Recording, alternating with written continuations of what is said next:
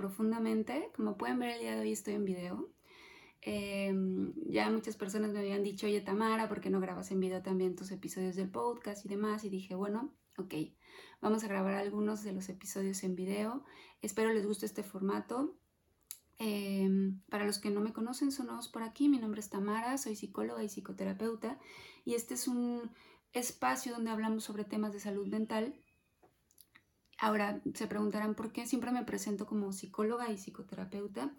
Hay un motivo para ello y es que no es lo mismo ser psicólogo que psicoterapeuta y justo por eso quise hacer este, este episodio en donde quiero hablar un poquito sobre las diferencias entre psicología, psicoterapia y psiquiatría.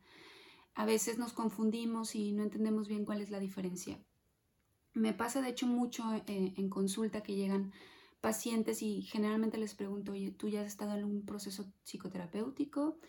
Y sí, muchas veces me han dicho, sí, ya iba con un psicólogo. Y, de pronto es como, ok, ¿era psicólogo o psicoterapeuta?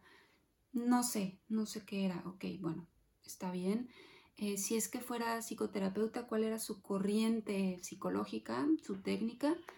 No, no tengo idea, ¿no? Entonces de pronto eh, no sabemos muy bien cuál es la diferencia y además que existen distintas eh, corrientes psicológicas y distintas técnicas que sirven para distintos tipos de trastornos y demás. Entonces, bueno, por eso creí importante hacer este, este podcast, este episodio, porque dije, bueno, creo que es importante que empecemos a diferenciar, ¿no?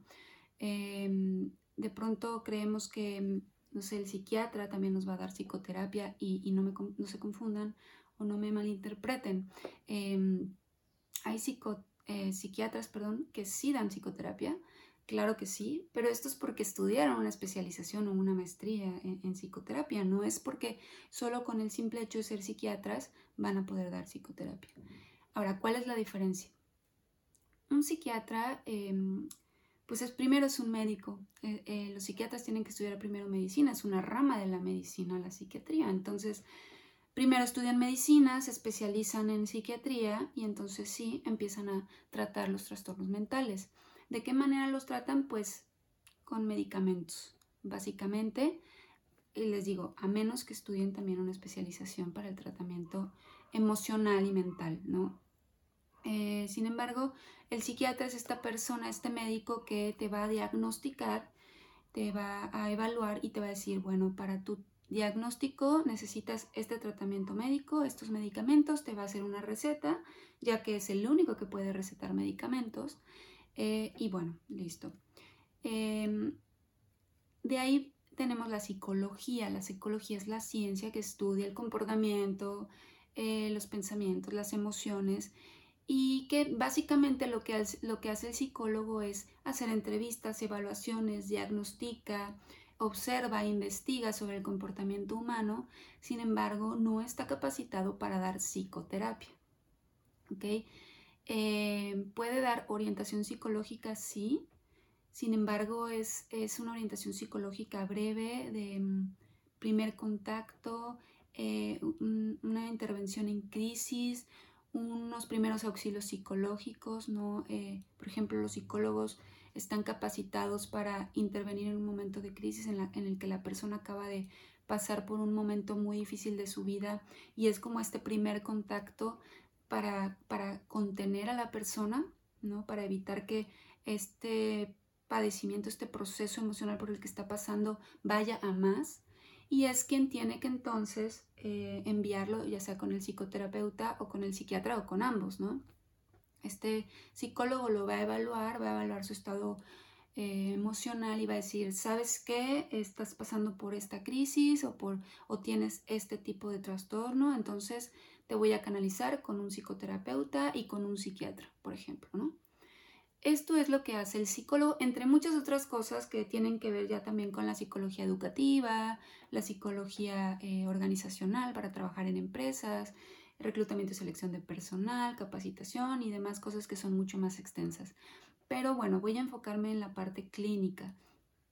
Entonces, de pronto hay psicólogos que eh, quieren dar psicoterapia y algunos serán por falta de ética, otros por falta de conocimiento quizá, em, pero pasa mucho y cuando no tenemos conocimiento sobre esto como personas externas a la psicología, ¿no? De pronto decimos, mm, estoy triste, tengo ansiedad, voy a ir con un psicólogo. Y está bien para que nos diagnostique, sí, claro, pero no para que lleve todo el tratamiento. Este tratamiento psicoterapéutico lo tiene que dar alguien que esté formado como psicoterapeuta.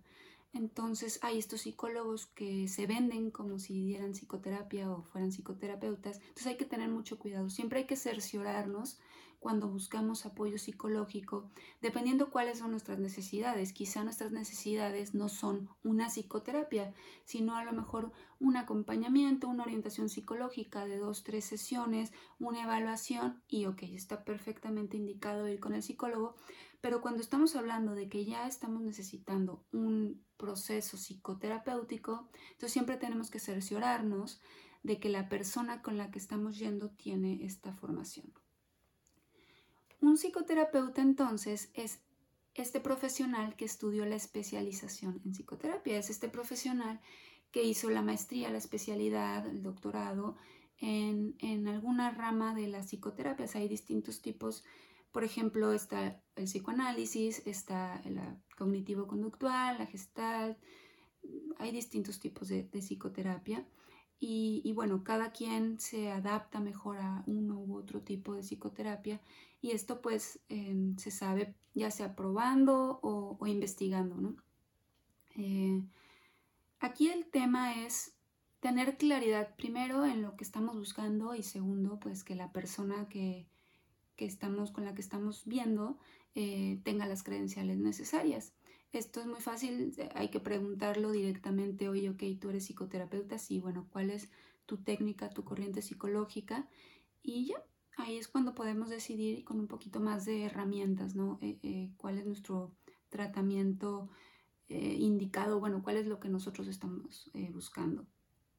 El psicoterapeuta además de tener la formación académica, lo que les comentaba, la maestría, em, también pasa obviamente por un proceso de práctica, un proceso en el cual tiene supervisión. La supervisión es eh, cuando tú estás en esta formación psicoterapéutica, obviamente empiezas a tener pacientes y entonces tienes eh, psicoterapeutas mucho más experimentados, con muchísimo más tiempo de experiencia que tú, que te van a ir acompañando en tus procesos o con tus pacientes. Entonces, no es que el, terapeuta esté directamente contigo y con el paciente, no, no, sino que eh, tú tienes a tus pacientes y, después, en otro momento, vas con este supervisor y hablas sobre tus casos y este te va a ir guiando por dónde ir llevando a tus pacientes. Entonces, es, es la manera en la que un psicoterapeuta eh, va eh, entrenando o adquiriendo experiencia y es la manera ética de hacerlo porque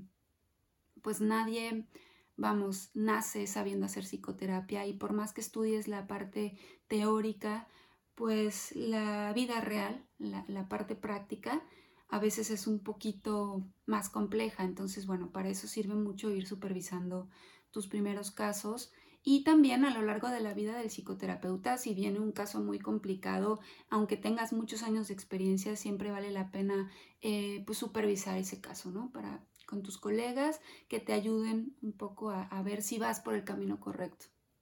En este sentido, como psicoterapeutas tenemos que ser muy éticos porque pues tenemos la vida, las, las emociones de una persona en nuestras manos. Entonces, no es algo que podamos tomar a la ligera.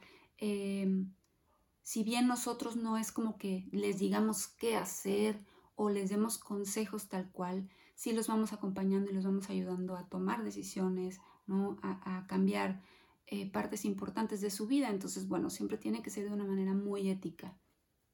Eh, otra cosa súper importante para un psicoterapeuta es llevar psicoterapia, o sea, llevar tu propio proceso, porque cómo vas a ser objetivo y cómo vas a poder ayudar a otros si tú no has llevado un proceso personal. Entonces todos los psicoterapeutas primero tuvimos que llevar un proceso terapéutico, em, el cual es un requisito de hecho para, para eh, titularte, para graduarte de la maestría, que de hecho los psicólogos también deberían llevar un proceso terapéutico y la mayoría de las universidades así lo, lo requiere para titularte.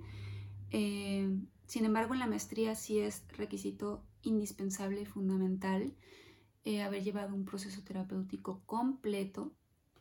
eh, y de hecho muchas veces a lo largo de nuestra vida tenemos que como que, aunque ya hayamos hecho un proceso terapéutico, sabemos que la vida, eh, en la vida se nos van presentando distintos problemas, distintas situaciones complejas y por más que ya hayamos tenido un proceso terapéutico, nunca está de más volver un poquito a, la psicoterapia también para que nos vaya acompañando y, no contaminar con nuestros propios temas personales eh, los procesos de nuestros pacientes.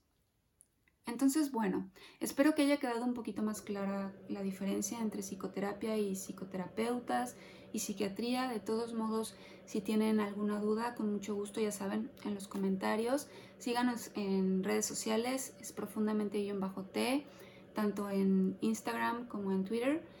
Y pues nada, pueden encontrar también el podcast en, en las distintas plataformas de podcast como Anchor, eh, Spotify y demás. Em, por ahí les estaré dejando también las redes sociales en donde pueden encontrarlo.